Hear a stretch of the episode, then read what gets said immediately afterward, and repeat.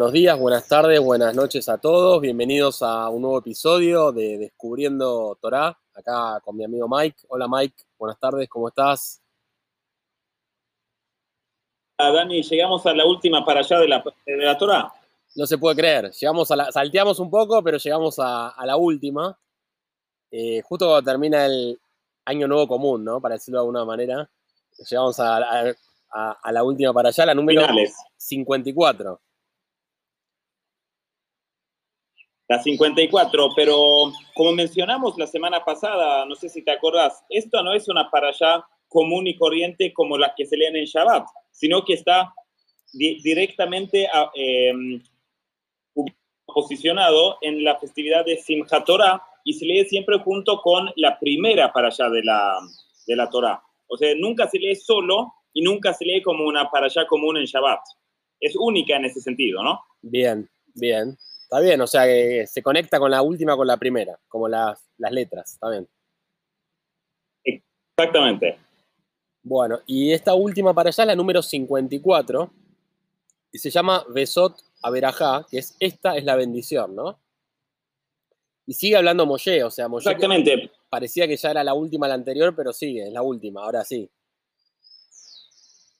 Y estas son realmente las últimas palabras. Venimos diciendo esto bastante porque todo el libro este es como una repetición eh, de, de Moshe, pero esto, this is it. esto es las últimas palabras, estos son, digamos, los últimos minutos antes de, fallecer. Moshe, que acá la, para allá lo, nombran Ish HaElohim, o sea, hombre de Dios.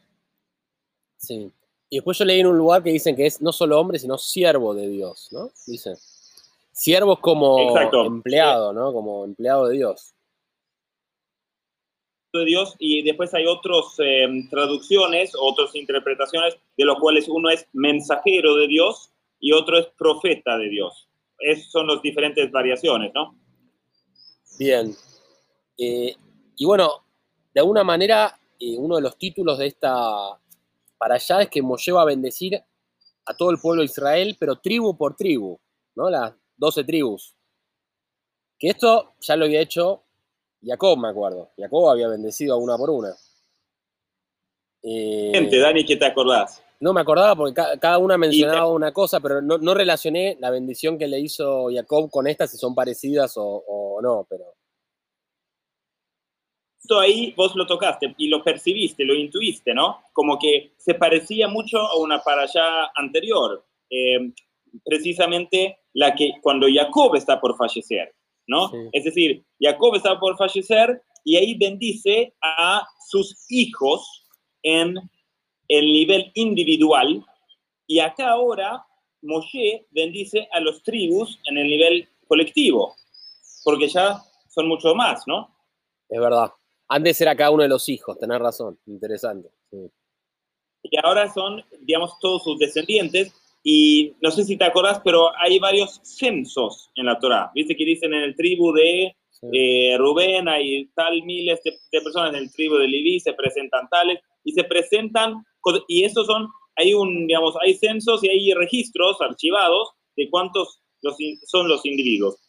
Pero interesante también, conectándolo con lo individual, a mí me pareció interesante eh, ver, por un lado, comparando la- las bendiciones o los feedbacks, vos lo dijiste la última vez, que era como un feedback ¿no? que Jacob dio a sus hijos, eh, con, con los comentarios ahora esta vez de Moshe. Y también me pareció muy interesante ver el momento que la Torah registra el nacimiento de cada uno de, de estos hijos de Moshe, de estos ahora patriarcas de cada uno de su tribu. Porque así podemos ver como todo el orden, toda la secuencia, ¿no? Buenísimo, pero como el momento en que registra Torah que nacieron, que nació cada una de estas tribus, cada uno de los hijos. Eh, eh, cuando cada uno nació, eh, las madres, o a veces ni siquiera las madres, sino las patronas de las madres de algunas, porque algunos fueron hijos de Jacob con, con las ayudantes o, o empleadas de las madres, exclamaron algo, ¿no? Y sabemos que, por ejemplo, Rubén viene de la palabra re, sabemos, re y Ben es hijo. Entonces, Mirá tuvo un hijo, dijo primero, ¿no? Ah, mira. Otro, Shimón, eh, viene la palabra Shomea, como dijimos. Eh, Leví tiene que ver con ligado, digamos, ser, eh, eh, bueno, y así más vamos a, cuando leemos ahora la para allá esta, vamos a, a, ver un poquito de lo que dice, tal vez con, tal vez alguna cualidad que tiene desde su nacimiento. Dale. Eh, dale, dale, pero antes es como que eh, hace una introducción, eh, Moshe, y dice medio que Hashem, bueno, dice, Hashem vino del Sinaí brilló para ellos desde Seir, apareció desde Parán. O sea, hace referencia a dos pueblos que rechazaron la Torá. Y dos pueblos que estaban Esto. relacionados, que siempre vos los mencionabas, Mike, con la familia, ¿no? El pueblo de Sab, que era el mellizo, ¿no? De Jacob, y de los Isma Ismael, que era el hijo de otro hijo de Abraham, ¿no? Que había tenido con la criada, ¿no? Este, Dani. Así, así es, tal cual. Interesante también por qué lo mencionan, ¿no? Porque dice que vino a Sinai, pero ¿para qué mencionar, como vos decís, Seir y Parán?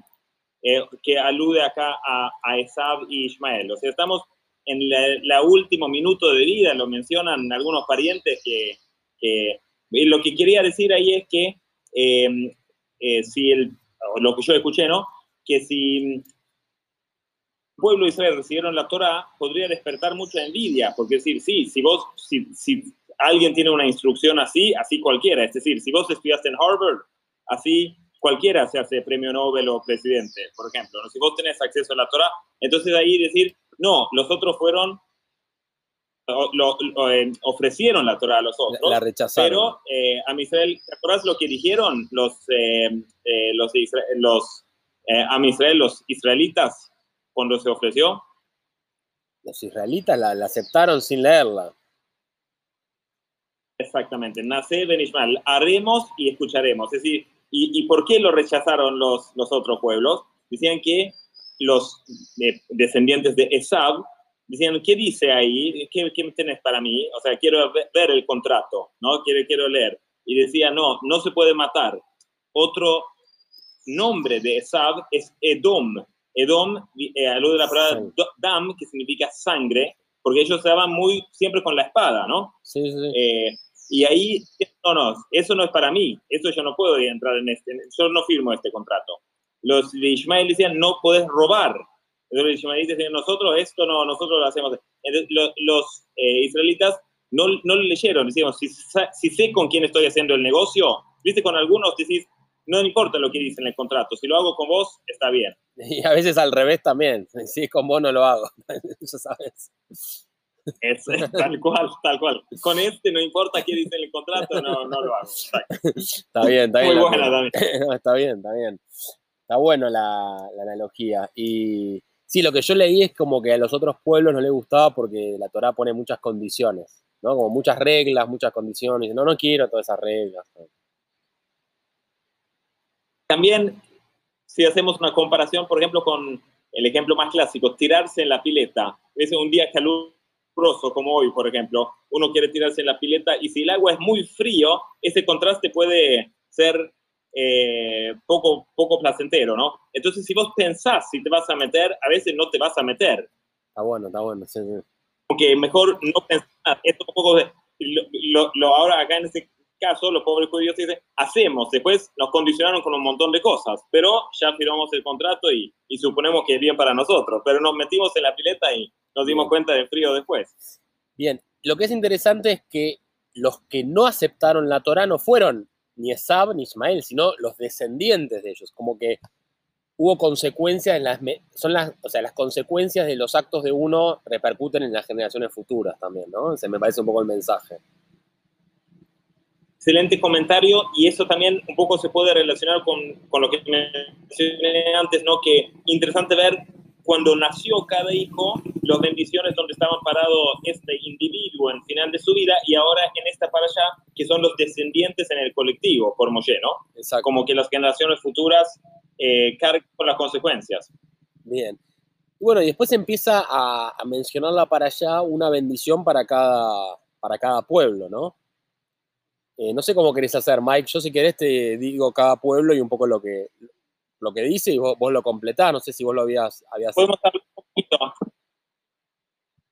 Me parece excelente. Podemos eh, comentar acá a los que nos escuchan, si nos escuchan por primera vez, que este podcast es, es espontáneo. Daniel y yo leemos la, la peralla antes. Y a propósito, eh, no sabemos antes exactamente qué vamos a decir. Y eso lo hacemos porque agrega un poco de espontaneidad a la, a la, a la grabación, ¿no? Una conversación, exactamente. Eh, exactamente. Mike, empieza con, con Reuben, que vos mencionaste. eh, y de Reuben dice algo medio polémico, porque dice que viva y que no muera y que, fuera, que sea incluido en el censo, como, como que hizo algo malo antes. Entonces medio lo perdonamos, ¿no? La sensación del mensaje. ¿Recordás lo malo que había hecho Rubén? Eh, me no, no me acuerdo. Me acuerdo algo, pero no, no exactamente. ¿Vos qué había hecho, Mike? Volvemos ahora a la intriga, entonces cuando nacieron, o sea, está Jacob, que es el, el patriarca, y él está con, casado con dos hermanas, y cada una de estas hermanas tiene una sirvienta. Eso es casi novela, ¿eh? Jacob amaba más a Rachel, ¿te acordás? Sí. Y, Ah, para que se cortó un poquito el sonido, Mike. Para un segundito. ¿no? tuvo más hijos. Repetí, repetí eso que se, se cortó. Voy a, voy a apagar mi cámara para, para ganar un poquito de. pues, Ahí está. Dale. Dale, a ver, dale. ¿Se escucha? Sí, se escucha, sí. Vamos a la. a cu- cuando nacieron eh, todos los, los, eh, los tribus de Israel, ¿no? Los hijos, venían de diferentes madres. Entonces, era un, tema para, para Rachel que no podía tener hijos. Y ella estaba muy triste porque ella y Jacob realmente se amaban, pero no podían tener hijos. Al final, Rachel dijo, si yo no lo puedo dar, te doy mi sirvienta. Po- Tal vez ella te puede dar un hijo que es un poquitito más como mío porque es de mi sirvienta. Si bien la otra era la, la hermana, pero también entre las hermanas había mucha rivalidad. De acuerdo, sí. Entonces, cu- Entonces, cuando, cuando le dio, primero le dio hijos a, a, las- a la sirvienta de, de- de Rachel, y después, eh, entonces Lea, ¿qué hizo? También dio a su sirvienta. Como que era realmente, digamos, cada uno Más iba con toda para Sí. darle.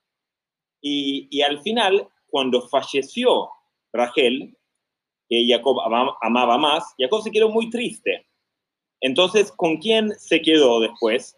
¿Se quedó con, con Lea? No, se quedó con la sirvienta de Rachel. Sí, sí, sí. Entonces, ¿qué hizo Rubén, a quien vos recién acá mencionaste? Él dijo, no, esto no va. Va a ir con...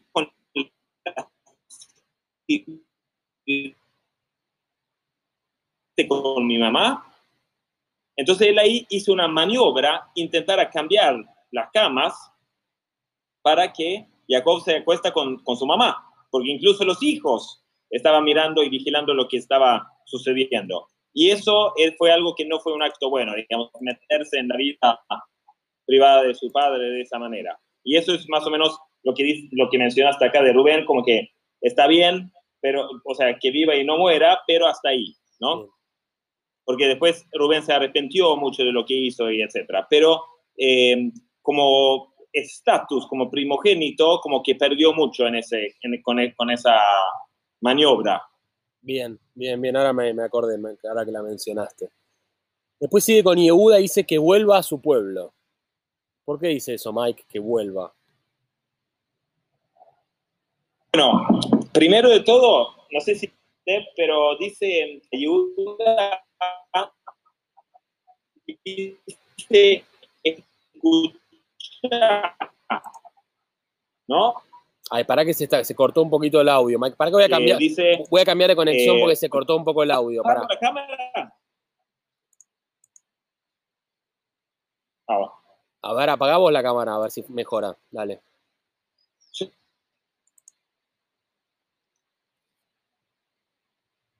Vamos entonces con eh, ¿sí? Ahí está, ahí, Dice, te, ahí te que escucho. Dios per- oiga. Mike, ahí se escucha perfecto. O sea, es eso, ¿eh? se, escu- se escucha perfecto. Mío, entonces, vamos así. Dale. Entonces decimos, que Dios oiga, ¿sí? Cuando habla de Yehuda. Entonces con oiga Shema, en, en hebreo, alude a Shimón. Pero ¿quién era el segundo hijo? Era Rubén Shimón. Shimón se menciona, ni se menciona. Fue, digamos, totalmente, directamente ignorado casi, salvo este que dice, cuando habla de Judá, dice la palabra Shema que, digamos, de alguna manera señala que está ahí adentro Shimón. ¿Se entiende? Perfecto, sí, sí. Em, vamos entonces a otro detalle muy interesante. Rubén sigue siendo mencionado primero. Sí. Pero después menciona a Yehudá. ¿Pero por qué dice Sin embargo, cuando nacieron, esta no fue la secuencia. Es verdad. ¿Por qué dice que Yehudá vuelva a su pueblo? ¿Se había, era- ¿Se había ido del pueblo? Sí, ¿no te acordás eh, cuando... ¿Te acuerdas lo que, lo que pasó con... eh, no sé si aluda esto acá, pero eh, en una, un- en una oportunidad, en una ocasión, tuvo que irse, Judá. No sé si te acordás, pero había unos hermanos, más precisamente 11 hermanos, que vendieron a un hermano como esclavo Sí, y sí, lo querían incluso matar. Me acuerdo, sí. Chef, Yosef, sí, sí, sí, Yosef, que después se fue a Egipto, ¿sí? todo, sí. Eh, Y, y Judá ahí interrumpe la narración de lo que está pasando con Yosef, que fue vendido como esclavo, y menciona un episodio con Yehudá cuando él se, como él se encuentra con su nuera Tamar, pero disfrazada a prostituta, y Yehudá, digamos, tiene un, eh, un asunto con ella, pero eh, no lo dice públicamente, y después ella revela que él realmente es el padre del hijo de, de ella con quien ella se embarazó. ¿Te acordás de ese episodio? Sí, sí, sí, me acuerdo, sí, sí. Judá se había apartado. ¿Por qué se apartó? Porque cuando se, porque cuando se vendió Yosef como esclavo, Judá era el líder de los hermanos. Entonces, si Judá hubiese dicho, no, hermanos, no lo hacemos esto, él no tendría, o sea, ellos lo respetaban a Judá y eso no pasaría. Eso pasó solamente porque eh, Judá lo permitió. Entonces, como vieron lo triste que se puso Jacob, él se tuvo que ir. Eso tal vez es, no sé si en esta para allá alude a eso, pero él en un momento se tenía que ir, Judá. Bien, bien, bien. Clarísimo, Mike, muchas gracias. Eh, después habla de la tribu de Levi, que Levi siempre dice que medio son los mejores, ¿no? Que pusieron a Dios por sobre su familia, que siempre respetaron las leyes, que son los más cumplidores, ¿no? Entonces, medio como que refuerza esta idea, por lo que vi, ¿no? Yes, ellos son eh, lo- lo- los mejores. Interesante igual si bien Judá fue apartado y Judá tiene sus altibajos, Judá, pero también la secuencia en cómo se menciona esto es interesante, ¿no? Porque Judá es menor a Leví en No. edad, ¿no? Sí, pero igual es mencionado antes que Leví, ¿sí? Eh, Y justamente Judá y Leví tienen eh, dos posiciones preferenciales, ¿sí? En- en- entre los tribus. De hecho, nosotros casi, eh, los judíos hoy en día, somos todos descendientes de o Judá o de Leví. Bien. Bim son eh, los que son Levim o Kohanim, y todos los otros somos descendientes de Yehudá. Y los otros tribus están asimilados en otros pueblos. O sea, solo quedó, dijiste entonces, Le- bueno, Le- yo soy Leví, me dijeron, Leví, Yehudá y... Son los que son, digamos, conocidos como, como judíos hoy en día, eh, que vamos a una sinagoga, que usamos una kippah, que leemos en la Torah. Los otros tribus se asimilaron, no son parte más del pueblo judío. De hecho, el pueblo judío también hace referencia a la palabra Yehudá. Tienes razón. El Yehudí, está bien. Tienes razón. Bien.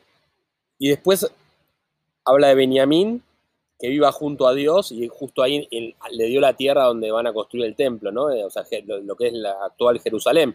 ¿no? Porque recordemos que la tierra de Israel fue dividida en estas 12 tribus, ¿no? Exactamente. Salvo Levi, que Y- no tenía tierra propia, pero que eran los que iban a ser los que iban a enseñar, con lo cual iban a ir moviéndose entre las distintas tierras, ¿no? Me parece. Exactamente, Daniel. Y interesante que mencionas a Benjamín. Sabemos también que Benjamín era el más joven, el más chico de los hijos de Jacob, pero está mencionado acá mucho antes que, eh, que es el más chico y que, que, que, último, incluso antes que su hermano Yosef, que era el hermano mayor de la misma madre. Eh, y ahí tenemos también lo que vos dijiste, que el, el templo sagrado en Jerusalén está en el territorio de Benjamín. Eso es algo muy, muy central. Acá yo estoy mirando, si, les, a uno le interesa, puede googlear eh, el mapa de las tribus de Israel y aparece el mapa de Israel dividido en, las 12 tribus. Es, interesante, está bueno. Eh, bien, después tenemos, bueno, Yosef, famoso Yosef, con toda su, acá dice su majestad, la gloria, llegó a ser el, eh, el virrey de, Egipto, ¿no? Y Yosef alude el nombre eh, de, digamos, agregar, asaf, leasif en, en hebreo. Eh, por ejemplo, si en Shabbat vas a un templo, dicen que hay un rezo que se llama Musaf, que es el templo agregado por el día de Shabbat. También en día de Rosh Hodesh, día de la luna nueva, hay un Musaf, un, día, un, rezo agregado. Yosef es el que siempre agrega, siempre suma, ¿sí? Es el, y también eh, está eh, conectado con la palabra hebreo sof, que significa final, ¿sí? Es decir, Yosef es alguien que sabe llevar un proyecto al final. Es el más exitoso de todos, Yosef. Buenísimo, buenísimo. Pero no, veo la tierra que le dieron a Yosef acá, Mike. No la veo en el mapa. ¿Cómo, cómo se llama? Porque ves que hay uno que se llama Efraín y hay otro que se llama Menashe. Ah, son los hijos de él. Me acuerdo que si en vez de darle a él, le dieron a los dos hijos, le dio la tierra. Está bien. El único de los hijos de Jacob que se hizo dos tribus de una. Sí. Efraín. De hecho, Efraín y, son los dos primeros hermanos en la Torah que se llevaron bien. De hecho, cuando Jacob eh, está por eh, fallecer y los bendice, eh, bendice el menor, aunque correspondería antes, ¿no? Aunque, aunque corresponde bendecir primero al mayor. ¿Te acordás, por ejemplo, de Esab y Jacob? Ahí había un montón de problemas con eso. Pero entre Efraín y Menashe no se resistían, digamos que lo aceptaron eso. Entonces ahí eso es un modelo de hermandad que hasta ese momento en la Torah nunca había pasado antes. Antes, por ejemplo, Caín y Abel, uno mata al otro. Eh, Yosef y sus hermanos, también un montón de problemas. Efraín y Menashe, los hijos de Yosef, eh, son hermanos en paz. Bien, bien, bien, Bueno, después sigue con Sebulune y Zahar, ¿no? Sir. Que básicamente... ¿Qué hay de ellos? y lo junta. Dice que uno da el comercio, otro da la Torah. Ellos dos le da una tierra, como se ve que como a los hijos eh, de Yosef les había dado tierra, ¿no? Básicamente a uno, a ellos dos los, los juntó, por lo que veo, ¿no? Eh, interesante ahí también de nuevo en la secuencia, si lo comparamos con su nacimiento, eh, la Torah primero en, en ¿no? Menciona Isahar antes que Zebulun, o sea, Isahar nació antes, que de pero acá, en el final, como sabemos que Deuteronomio es la segunda Torah, eh, se menciona Zebulun antes que Isahar, ¿sí? Aunque quieran socios. Y Zebulun eran los comerciantes, Isahar los estudiantes. Por algo, entonces, tal vez señala la Torah que el que es el comerciante y que banca, digamos, los yeshivot y que, ayuda con, con, plata a los que estudian, son muy importantes. Es verdad, es verdad, lo menciona antes. Bueno, después habla de, Gad también, que está medio en la frontera. Entonces, todos los que están en la frontera, le dice que tienen que ser fuertes, que tienen que ser muy fuertes porque están como en la frontera este, ¿no? del, pueblo, geográficamente. Perfecto, y de hecho, como decís, eh, Gad era un guerrero, eh, era el mejor guerrero. También vamos a leer más adelante, en Tanakh se explica que Gad y sus descendientes eran los más valientes, eh, los más fuertes. Y también interesante porque eh, tienen una bendición muy bella ¿no? en, esta, en esta para allá, a pesar, se podría decir, de ser hijo de, de una que no era la esposa, sino de las sirvientas. Y eso también queda como una, una inspiración para algunos judíos que tal vez quieren tener una, una, posición prominente sin tal vez venir de una familia necesariamente religiosa o, o, tan prominente en una comunidad, que eh, Gad ahí sirve como un ejemplo que uno puede ser el más exitoso a pesar de no ser de un linaje tan noble, ¿no? Interesante. Y después Mike habla de Dan, Naftali y Asher. Así es. Dan es un poco como tu nombre, Daniel. Sí. Dicen que es un, un, león joven. Muy lindo lo que dijo, ¿no? Cachorro de león, sí. También porque tiene que... León. Sí. También está en la frontera ahí con los filisteos al sur, sí. Del tribu de Dan va a venir eh, luego en el libro de Shoftim, en el Tanaj, un guerrero, tal vez el más icónico de toda eh, la Biblia, Samson. ¿Lo conoces? Shimshon. Sí, lo vi en la, El- el que- con el en la serie El Mesías, lo vi ese que pelea contra todos, uno gigante. contra todos es muy fuerte y su fuer- fuerza está en el, en el cabello, ¿no? En el pelo. Entonces, pero después la- una mujer eh, lo enamora y lo, lo- lo corta el pelo y, y pierde su fuerza. Pero él era, venía del tribu de Dan, justo. Bien. Bueno, ¿qué más, Mike, de Dan, Naftali y Asher? ¿Algo más? Después tenemos eh, Naftali, me pareció muy lindo lo que decía sobre, sobre Naftali, ¿no? Porque Naftali, eh, el, el nombre, más o menos la cualidad que tiene que ver con la lucha, con la pelea. eh, eh, y, pero dice que, eh,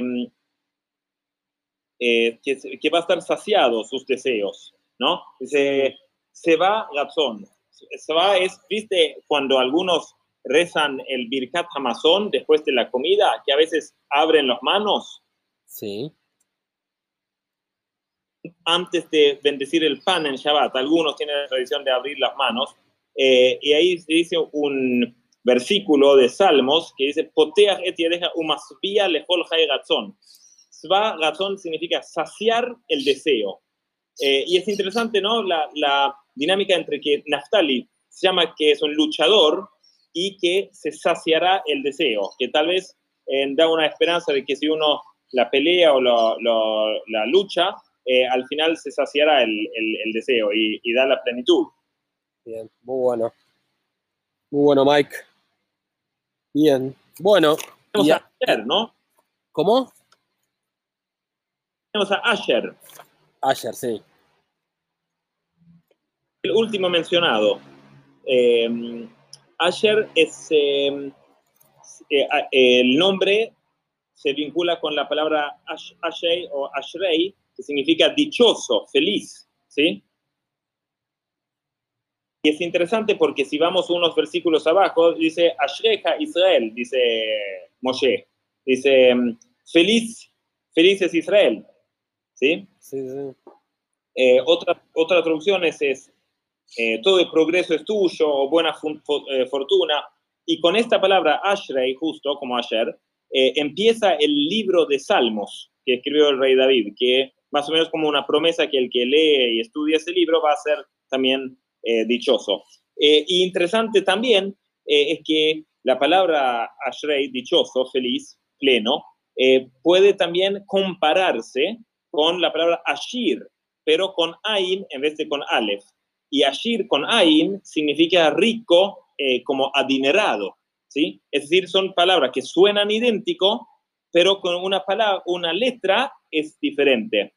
Entonces, eh, más o menos lo que dice es que uno puede ser adinerado, pero no feliz y dichoso, y uno puede ser feliz y dichoso sin ser adinerado, aunque uno puede ser las dos cosas también.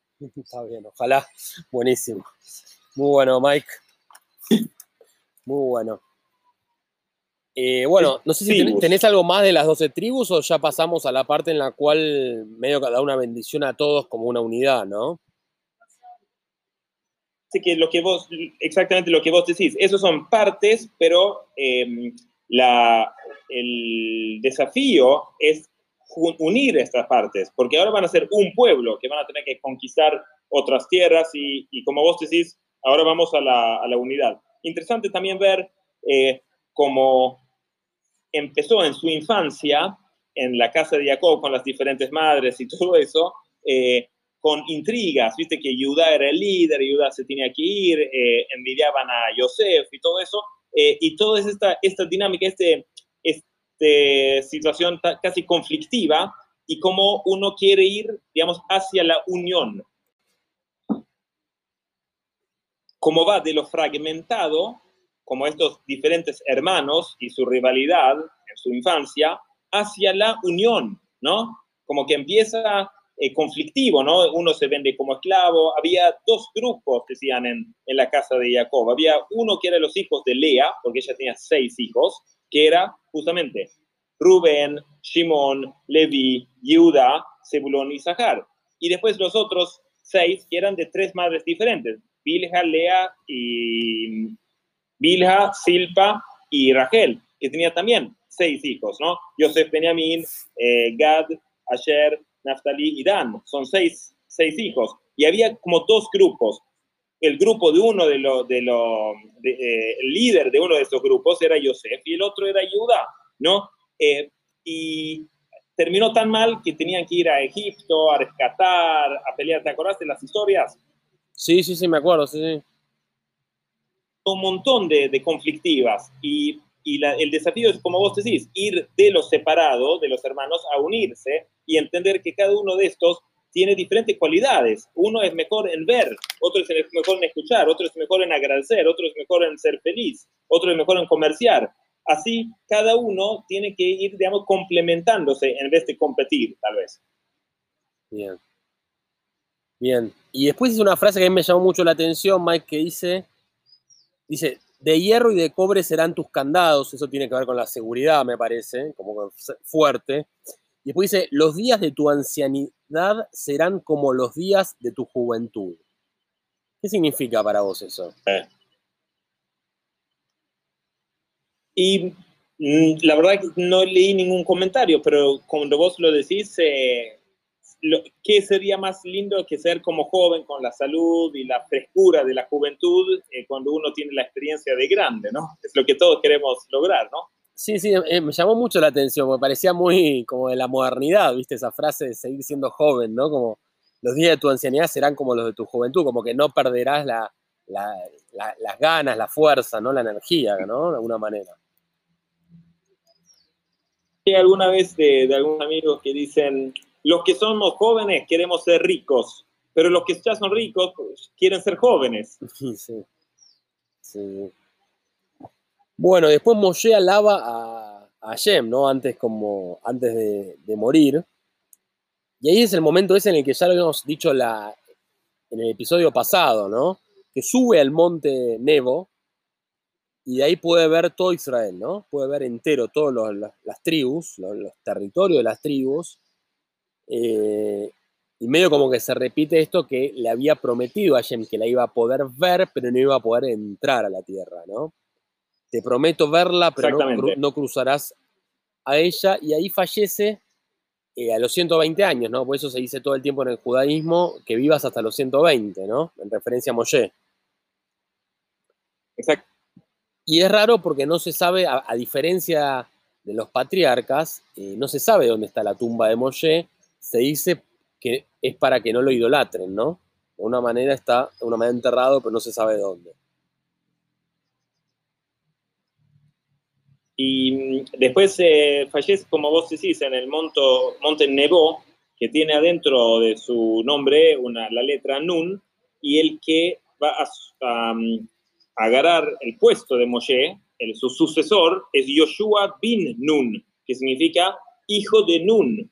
Eh, y Nun es una letra hebrea, como sabemos, eh, que tiene el valor numérico de 50 y sabemos que el, valor 50 eh, en el eh, judaísmo tiene un valor especial porque, entre otras cosas, la Torah se entregó el día 50 después del éxodo y representa lo que transciende todo. Así, el sucesor de Moshe, eh, Yoshua, explican algunos comentaristas, eh, en el nivel más profundo no se llama Yoshua hijo de Nun, porque su padre biológico se llamaba Nun, sino que era el discípulo de la Nun, que era el Moshe, que se llama la Nun. Es el que transciende al nivel racional, que llega al nivel suprarracional, y Yoshua fue su sucesor. Y algo eh, que me parece eh, que es inspirador de eso es que uno, el discípulo es como un hijo, es como un hijo de, de aprendizaje, ¿no?